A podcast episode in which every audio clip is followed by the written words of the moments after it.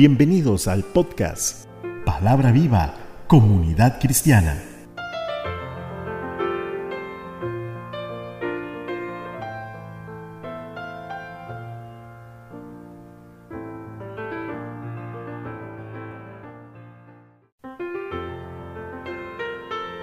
Hoy con Cecilia Alpizar.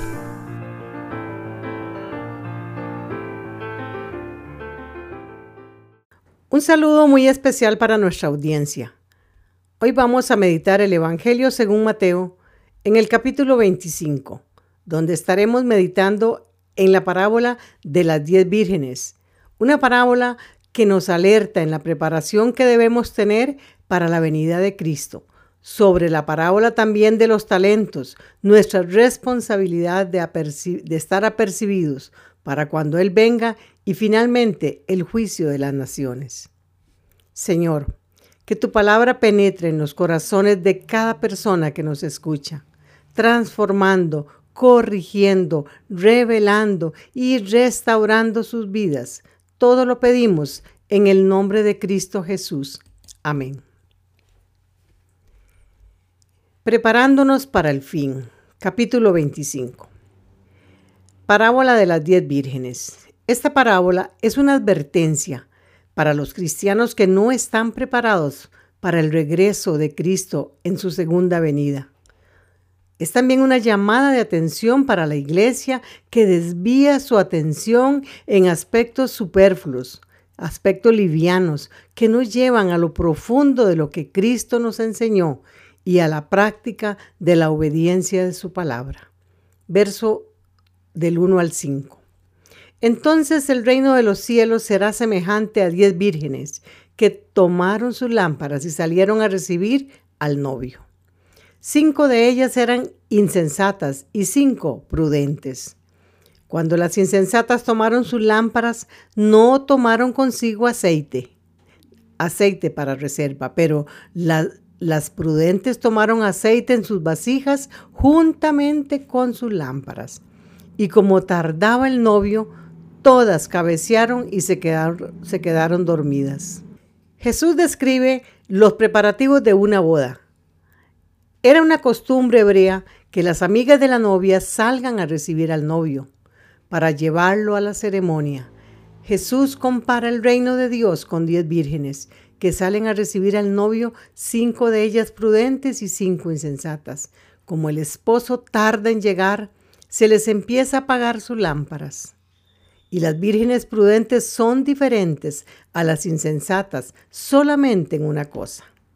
Tienen la precaución de tener aceite de reserva por si se retrasa la venida del esposo, aspecto que no fue tomado en cuenta por las muchachas insensatas.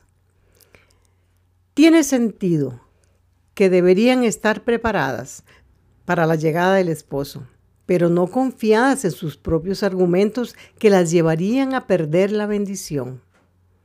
La sorpresa es que aunque las diez vírgenes fueron invitadas, solo cinco estaban bien preparadas por aquello del retraso del esposo. Los estudiosos de la palabra encuentran que hay ciertas representaciones entre los elementos de esta parábola. Las vírgenes representan a la iglesia, que está esperando por el regreso de Cristo. El esposo representa a Cristo. La fiesta de bodas es cuando Cristo venga por su iglesia.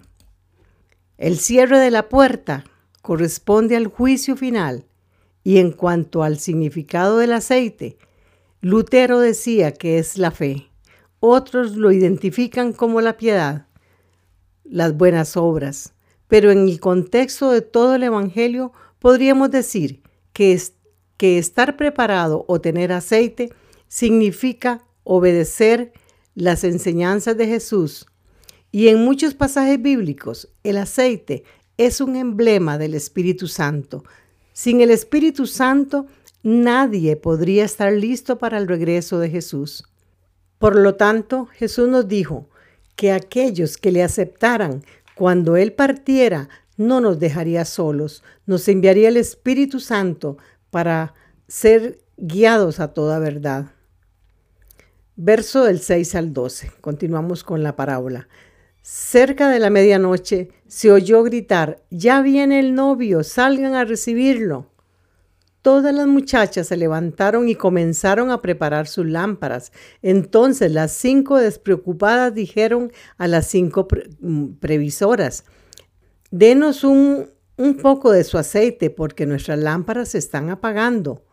Pero las muchachas previsoras contestaron, no, porque así no alcanzará ni para nosotras ni para ustedes. Más vale que vayan a donde lo venden y compren para ustedes mismas. Pero mientras aquellas cinco muchachas fueron a comprar aceite, llegó el novio, y las que habían sido previsoras entraron con él en la boda, y se cerró la puerta. Ojo aquí, se cerró la puerta. Después llegaron las otras muchachas diciendo, Señor, Señor, ábrenos. Pero él les contestó, les aseguro que no las conozco. Las vírgenes sensatas o previsoras se dan cuenta que no hay suficiente aceite para todas. No critican a las insensatas, más bien les sugieren que vayan a comprar, las enfrentan a la realidad, pero cuando llegan ellas con su aceite, ya es tarde. Se había cerrado la puerta y no sirvió las súplicas. El Señor no les abrió. En esta palabra se deja claro que hay un tiempo para el arrepentimiento y que hay que aprovecharlo. Cuando el esposo llega, es muy tarde para pedir prestado aceite. Demasiado tarde para depender de nuestro prójimo. Demasiado tarde para pedir oración. El corazón de esta historia es que debemos estar preparados en todo tiempo para el regreso del Señor Jesús, porque el fin nos puede llegar, es decir, la muerte a nosotros, y la venida o la venida del Señor también será en un momento inesperado. Y el verso 13 termina la, la parábola de esta manera tan especial. Velad, pues porque no sabéis ni el día ni la hora. Esto es muy importante. ¿Y cómo arreglar cuentas con nuestro Padre? La respuesta a estas preguntas, a esta pregunta la encontramos en la parábola de los talentos. Verso 14 al 20 dice así la palabra, porque el reino de los cielos será semejante a un hombre que al emprender un viaje llamó a sus siervos y les entregó sus bienes. A unos dio cinco talentos, a otros dos y a otro y a otros uno. A cada uno dio conforme a su capacidad y se fue lejos. Inmediatamente el que había recibido cinco talentos se fue, negoció con ellos y ganó otros cinco talentos. De la misma manera, el que había recibido dos, ganó también otros dos. Pero el que había recibido uno, fue y cavó en la tierra y escondió el dinero de su señor. Después de mucho tiempo vino el señor de aquellos siervos y arregló cuentas con ellos.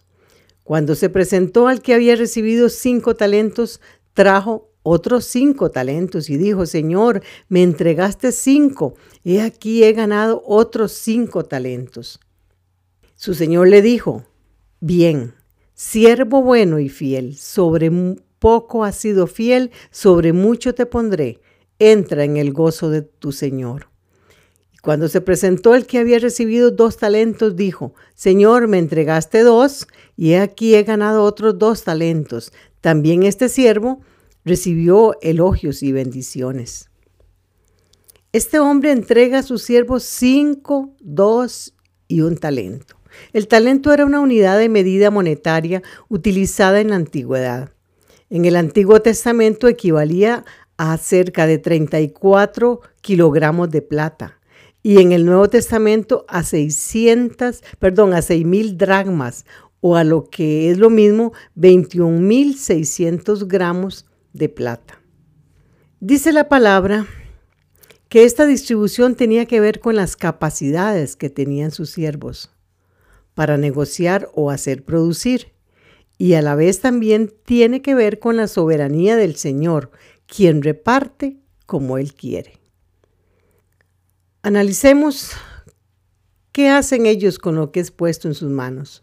Los siervos con cinco y dos talentos negocian y obtienen otro tanto de ganancias, pero el que recibió un talento simplemente lo escondió sin trabajarlo. Quiero que te detengas un momento a pensar en lo que Dios ha puesto en tus manos. ¿Estás siendo diligente o negligente? De todo tendremos que dar cuentas a Dios. Hay una parte también en la palabra que nos dice, da, tenemos que dar cuenta de nuestra mayordomía todo lo que el Señor nos pone en nuestras manos. Cuando regresa el Señor para arreglar cuentas con estos siervos, los dos primeros son felicitados, pero el siervo al que se le da un talento se equivocó al esconderlo. ¿Y, ¿Y por qué? Porque le dio temor y por ponerse a razonar en cuanto a su Señor. Quizás también se puso a comparar lo que le habían dado a los otros. Este siervo fue tratado muy duro, Mira lo que dice el verso 26 y 27. Su señor le dijo, siervo malo y perezoso, ¿sabías que cosecho donde no sembré y recojo donde no esparcí? Por lo tanto, debías haber entregado mi dinero a los banqueros y, y al venir yo habría recibido lo que es mío, pero con más los intereses y será grande la recompensa para aquel que se esfuerza y le sirve fielmente a su Señor. Verso 28, por tanto, dice la palabra, quitadle el talento a este siervo inútil y, da, y dalo al que tiene diez talentos. Esto es muy importante. Viene la palabra en el 31 sobre el juicio de las naciones. Cuando el Hijo del Hombre venga en su gloria y todos los ángeles con él, entonces se sentará sobre el trono de su gloria, y todas las naciones serán reunidas delante de él. Él separará los unos de los otros, como cuando el pastor separa las ovejas de los cabritos. Este es un momento muy duro. Jesús en su segunda venida vendrá y apartará los unos de los otros con un claro parámetro. Veamos ahí el servicio y el trato que le hayan dado a sus discípulos y seguidores, debiendo haber manifestado bondad, misericordia y amor, que eso es lo que nos demanda el Señor. Dice verso 35 al 36 y el 40, porque cuando tuve hambre ustedes me dieron de comer, cuando tuve sed me dieron de beber, cuando tuve que salir de mi país ustedes me recibieron en su casa. Cuando no tuve ropa, ustedes me la dieron. Cuando estuve enfermo, me visitaron. Cuando estuve en la cárcel, ustedes fueron a verme. Yo el rey les diré, lo que ustedes hicieron para ayudar a uno de las personas menos importantes en este mundo, a quienes yo considero como hermanos, es como si lo hubieran hecho para mí. Y a los que sí lo hicieron, los pondrá a su derecha, pero a los que no, a su izquierda. O sea, seremos separados al final de los tiempos. Verso 45. Entonces les contestaré, como ustedes no ayudaron ni a una de las personas menos importantes de este mundo, yo considero que tampoco a mí me ayudaron. Esta gente malvada recibirá un castigo interminable, pero los que obedecen a Dios recibirán o recibiremos la vida eterna. Debemos cumplir con el mandamiento de amar al prójimo como a ti mismo. Estamos llamados a desprendernos, a ayudar conforme se nos demande. Recordemos que lo que Dios nos ha dado debe, debe siempre estar a su disposición. Nada, pero nada nos pertenece. Y si has sido bendecido, es para que bendigas a otro. Porque mayor bendición es dar que recibir, y más cuando lo hacemos bajo obediencia y con fe. Dice el Salmo 112, 4, como son bondadosos, justos y compasivos, guiarán a la gente honrada como una luz en la oscuridad. Esa es nuestra misión. Oramos. Dios nuestro, Sabemos que eres un Dios justo y misericordioso.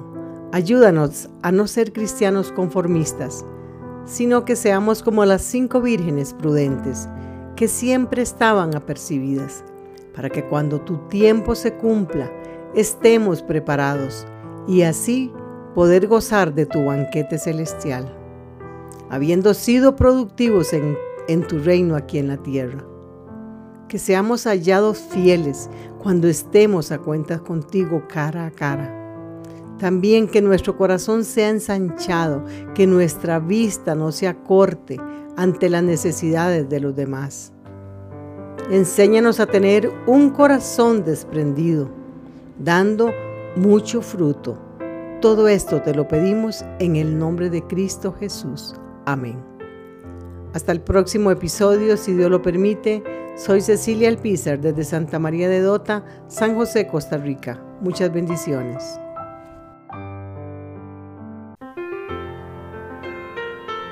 Palabra viva, comunidad cristiana. Todos los derechos reservados.